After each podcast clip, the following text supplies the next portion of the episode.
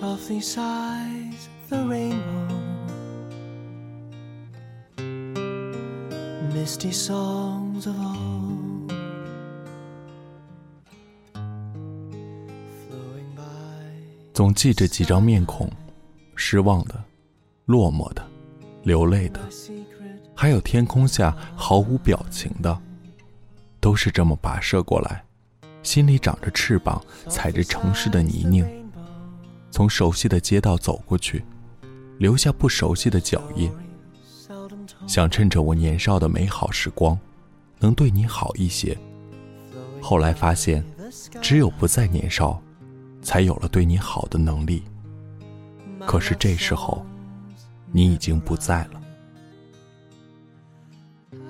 这里是 FM 幺零三四六，愿这里的故事能温暖你的耳朵，给你一段美梦。晚安陌生人。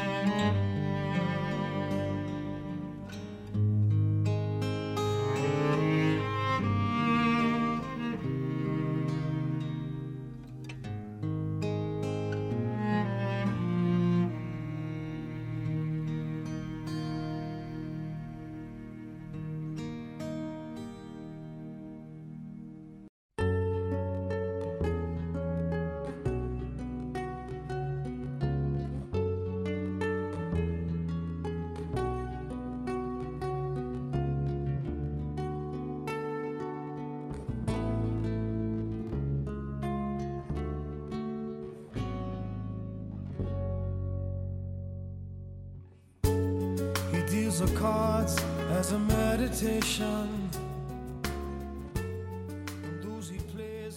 电视节目我做了十三年，什么类型都接触过，什么岗位也都涉及过。记得零三年跳槽，换台换节目，拿着袋子到机房，后期都在忙碌，没有人理会我。于言是后期主管，说：“要不你自己剪吧。”对了，你会不会？我说不会。于言说：“我教你。”然后他打开机器，录上素材，在视频轨道里长长的一条，他啪嗒按下鼠标，素材断开。他说：“看，这就是切开。好了，你应该会了，自己弄吧。”教学方式虽然简单到深得我心，但完全于事无补，好吗？他自顾自地离开，我坐在屏幕前。从深夜十一点折腾到凌晨四点，因为我只懂得切开，所以把素材切成三四百段，然后乱成一锅粥。这时候于言端着泡面进来，说：“哎呦，不错哦，好了，你走吧。”说完，他点了一下键盘，素材恢复，跟刚输入时一模一样。我当即扑街，差点把泡面扣他头上。我还没来得及暴走，他转头对我说：“陈默，现在你看着我切开的点儿，跟你有什么不同？对你有帮助的。”很快，我因为前后期都能操刀，在新节目站住了脚跟。这件事我一直感激于言。期间，我发现了个秘密，亲眼目睹于言跟他女徒弟送盒饭，买四个躲在办公室，精心搭配，荤素无比协调，层层堆叠，然后再从桌子底下摸个橙子，屁颠屁颠送到机房。他自以为神不知鬼不觉，但智商实在问题太严重。旁边那么多人，大家手里捧着寒酸的单薄盒饭，几十只眼睛瞪成乒乓球，这还看不出来就见鬼了。女徒弟叫刘梦梦，大家痛不欲生，每次吃饭还要尽量避着她，免得她发现众人的盒饭跟她不同。我好奇地问过几个后期哥们儿，大家都支支吾吾地说：“于言德高望重，老头长青春痘不容易，给他点机会吧。”我跟于言越混越熟，喝酒的时候问他：“这么干没意义，表白吧。”于言一口干杯，叹口气说：“你不懂，我不是要追求他，我就是要照顾他。”过几天，于言被抽调到外地拍片子，临走叮嘱我，帮他搞定爱心盒饭。我满口答应，转头就忘。第二天迟到，直接睡到中午去单位。迎面撞到几个后期哥们儿，在食堂门口堵住刘梦梦，我心里咯噔一下，完蛋，我似乎忘了什么事情了。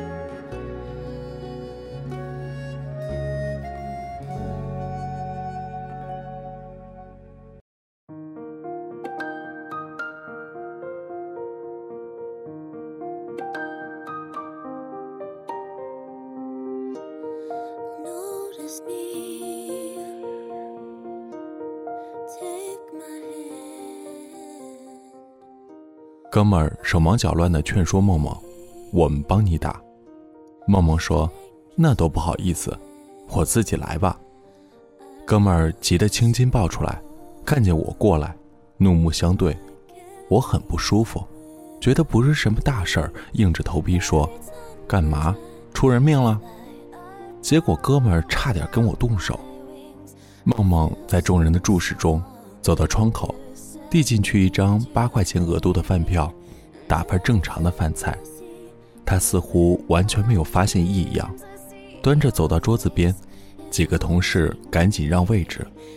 梦梦紧张地说：“别，我好久没来这里吃饭了，你们别。”哥们儿狠狠推了我一把，各自散开。我摸不着头脑，尽管我忘记任务，但不至于这么严重吧？祸都闯了，我索性坐在梦梦对面，还没开口，问题全部堵在喉咙。梦梦边吃边哭，眼泪一颗颗掉进饭碗，可是她哭得悄无声息，筷子依旧扒拉着米饭，用力扒进嘴巴，一嚼，腮帮子上的泪水就滑落下来。我想，她哭什么？一个女孩子在大家面前哭成这样，她该有多难过？一个女孩子在大家面前哭成这样，她还在吃饭，她该有多饿？台里有份宝贵的袋子，据说放在新闻库里最里面，一般袋子会反复使用，但这盘儿再也不会取出来。每台飞边机里，这盒袋子录入的素材永远都保存着，用密码锁住。语言回来后，听说发生了事情，叹了口气，深夜打开机器，解开密码，给我看这份神秘的素材。镜头走进一个陈旧的楼房，扫了几圈，听到记者的声音：“拍点，赶紧走，给几个近景，有裂缝那些。”我操！然后镜头猛地抬起，砰的一声响，然后彻底黑掉。我惊呆了，转头看向于言，于言说：“水泥块。”我打了个寒战，说：“砸到人了。”于言说：“一平米多的水泥块。”我迟疑地说：“摄影师。”于言说：“柳梦梦的亲哥哥。”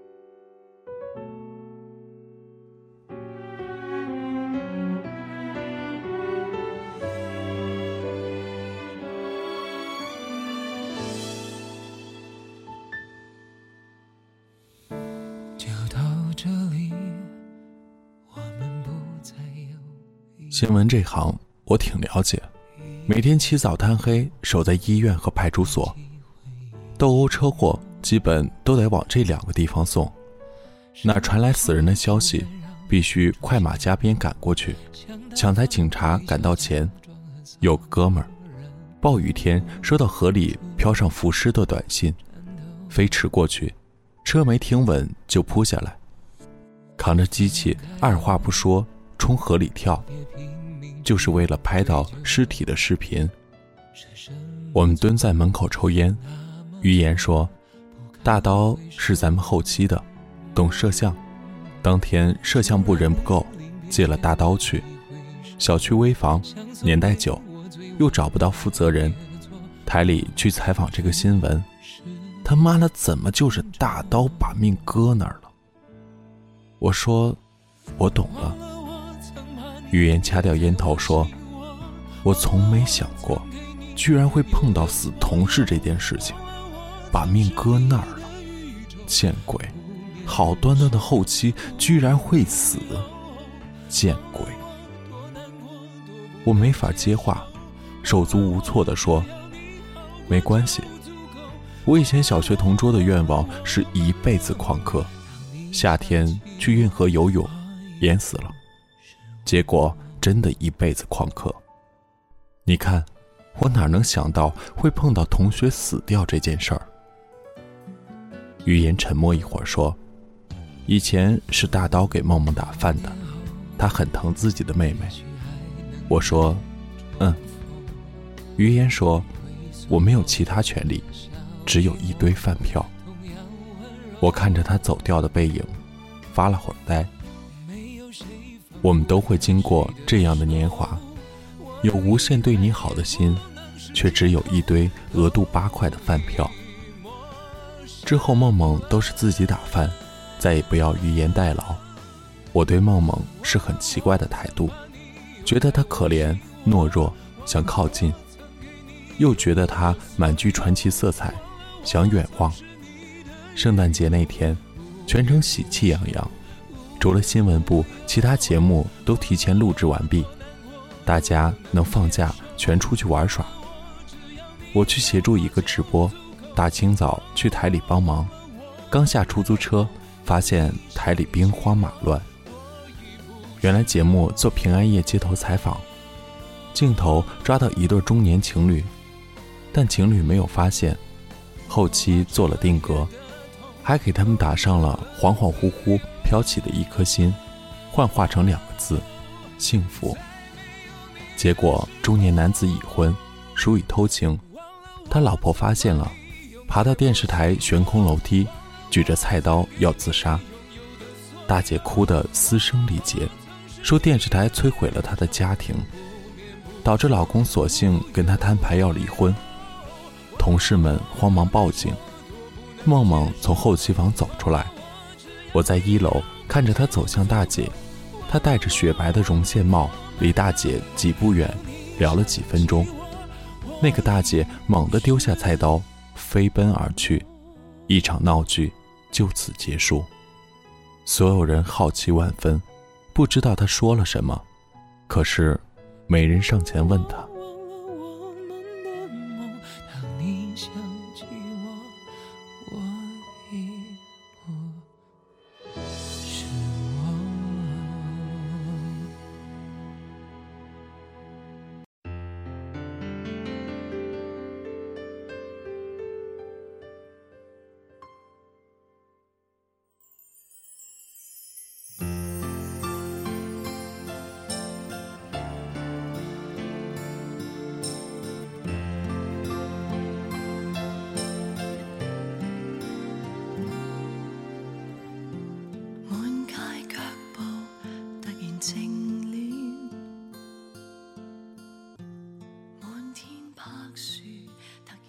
中午去食堂，我排他后面。现在大师傅都知道了这个失去哥哥的姑娘，他假装不看梦梦的眼睛，死命往他盘里打鱼、打肉、打花菜、打黄瓜，若无其事地端给梦梦。坐下来，梦梦吃了几口，突然说：“片子做好了。”晚上我们去喝一杯。我一愣，说：“行。”晚上去管春酒吧，梦梦说喝一杯，结果喝了好几杯。她兴致很高，笑着说：“你猜我跟那位大姐说什么？”我好奇万分。她说：“我告诉她可以把录像刻录给她，老公要离婚就用这个当证据分财产，老公不离婚，电视台赔钱给她。”我张大嘴巴说：“那要是真不离婚呢？电视台怎么可能赔钱？”他说：“铁定里，后期是我，定格和那颗心是我做的。我看到素材的时候认出了那个女孩，才做的这些。”他笑着说：“那个女孩是以前哥哥的女朋友。”我大吃一惊。梦梦说：“你们都错了。”我不是无知少女，我猛烈的点头说：“对对，梦梦，你太拉风了。”梦梦说：“我想辞职。”我举着酒杯的手僵住，小心翼翼的问：“怎么了？”他说：“太累了。”我说：“工作吗？”梦梦摇头，侧着脑袋搁在酒桌上，定定望着台灯。不知道在想着什么，我无能为力，于是叫了一份薯条，推到梦梦面前，殷勤地说：“吃点儿。”梦梦突然哭了，眼泪一颗颗掉进前面的薯条竹篮。可是她哭泣的声音淹没在音乐中，用力嚼着薯条，一嚼，腮帮子上的泪水就滑落下来。我想，她哭什么？梦梦说：“我有个哥哥，他叫大刀。”梦梦说：“大刀从小傻乎乎的，连恋爱都不会谈，只知道被女孩子骗。”梦梦说：“可是他那么傻，一直担心我吃不好，将来嫁给坏人，动不动唠叨。妹妹啊，哥哥一定把你喂好。”梦梦说。我不知道嫁给谁，可是大刀连娶个坏女孩的机会都没有了。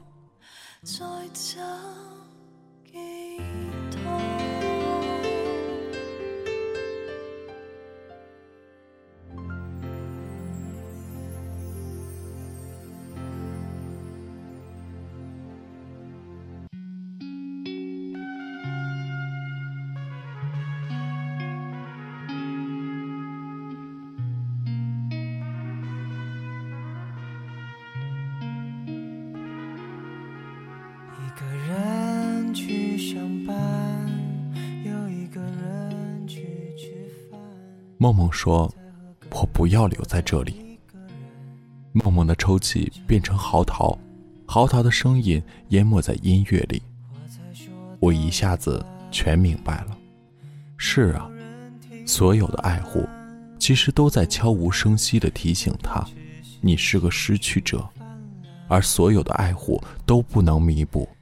只是变成一把钥匙，时刻打开飞边里锁着的那段视频。梦梦辞职，于言经常找我喝闷酒，他那个水平喝闷酒跟吃闷棍儿一样，节奏非常快，嘴巴里喊一声干，杯子往桌子上一声啪，然后整个人侧卧。次数多了，酒量稍微好些，他醉眼惺忪，说。沉默，我明天走。我说：“你去哪儿？”他说：“我也辞职，回老家电视台。虽然小城市没什么大出息，但待遇好点儿。据说年终福利还够买台车的。”他又喝一杯，掏出手机，里面草稿箱里有条短信，写着：“梦梦，我想照顾你。”我说：“你干嘛不告诉他？”于言说：“我能为他做什么？我他妈的什么能力都没有，送他饭票吗？”我猛烈的思考，想说服他，他已经再次卧倒。我一个人喝了半天，莫名愤怒，直接拿他手机把草稿箱里那条按了发送，叮咚一声，短信回了。这吓出我满头冷汗，颤抖着手打开，梦梦回了条：“你在哪？”我瞄了一眼于言，发现这混蛋居然坐直了，瞪大眼睛望着我手里的屏幕。我没管他，直接回了地址。接着两个人面面相觑，于言的脸色由红转白，怎么又绿了？一个人在等着，没有人，没有人在等着，没有。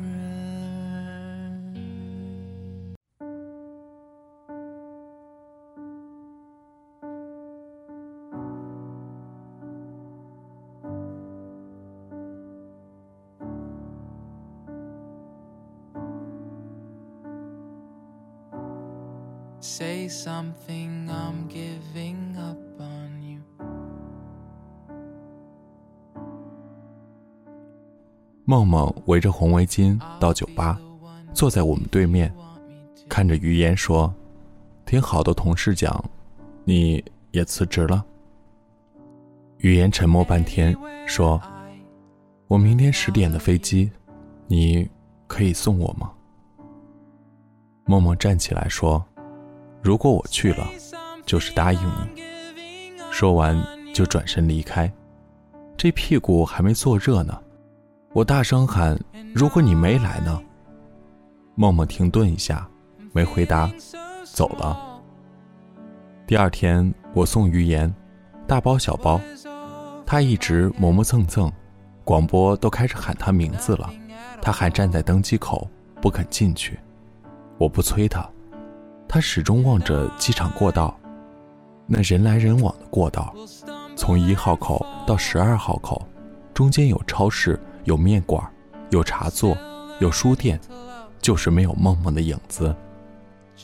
我跟地勤说：“别管这位乘客了，你们该飞就飞吧。”于言站着说：“背后是巨大的玻璃，远处飞机滑行，升空，成为他发呆的背景。这幅画面，好像放鸽子。一个渺小的傻逼，背后升起了。”巨大的鸽子，于言哭了。从此我没有梦梦的消息。去年出差路过于言的老家，他这次酒量大涨，居然换成白酒。喝完整瓶，他突然说：“梦梦嫁人了。”他挪开苹果，东摸摸西掏掏，翻出那个破破烂烂的西门子手机，说：“我留着那条短信。”我有点糊涂，接过来一看，发件人刘梦梦，内容是：你在哪儿？时间是二零零七年三月十一日，二十二点十五分。他醉了，悉悉嗦嗦的嘀咕：“我在哪儿？”我突然很难过，对他说：“老于，别管自己在哪儿，你得对自己好一些。”于言趴在桌上，继续嘀咕：“是啊，我们都得对自己好一些。我年少的美妙时光，是想对你好的。后来发现，只有不再年少了，才有对你好的能力。可是，你已经不在了，那我只能对自己好一些。无论你是于言，还是梦梦，无论你在哪儿。”都要记得对自己好一些，一切都会过去。就算飞不起来，有脚印，就知道自己活着。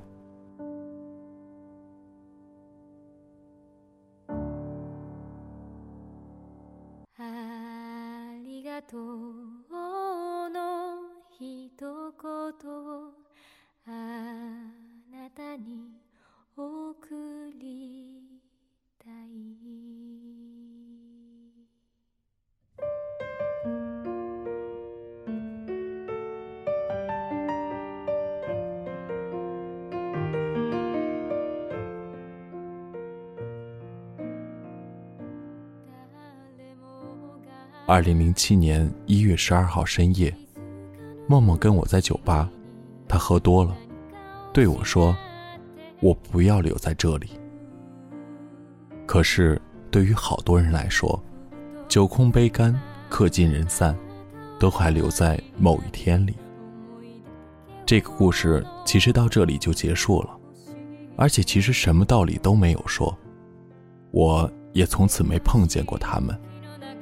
二零一二年的某一天，夏秋之交，我背着包徒步，碰到一个陌生人，他说包太重，里边有好多酒，萍水相逢也是缘分，不如喝了吧。我们喝到天亮，我酒量不好，倒了，睡在路边。醒来他已经走了，我孤身一人，梅西陪在身边，我待了很久，身上、脸上、头发上许多露水。我一直不想起身，整整一宿，梅西把他脑袋搁在我大腿，一动也不动。他也沉默了一宿。只是会偶尔抬头看看我，我觉得很难过。然后，天亮了，然后我们继续往前走。无论你想留在哪一天，天总会亮的。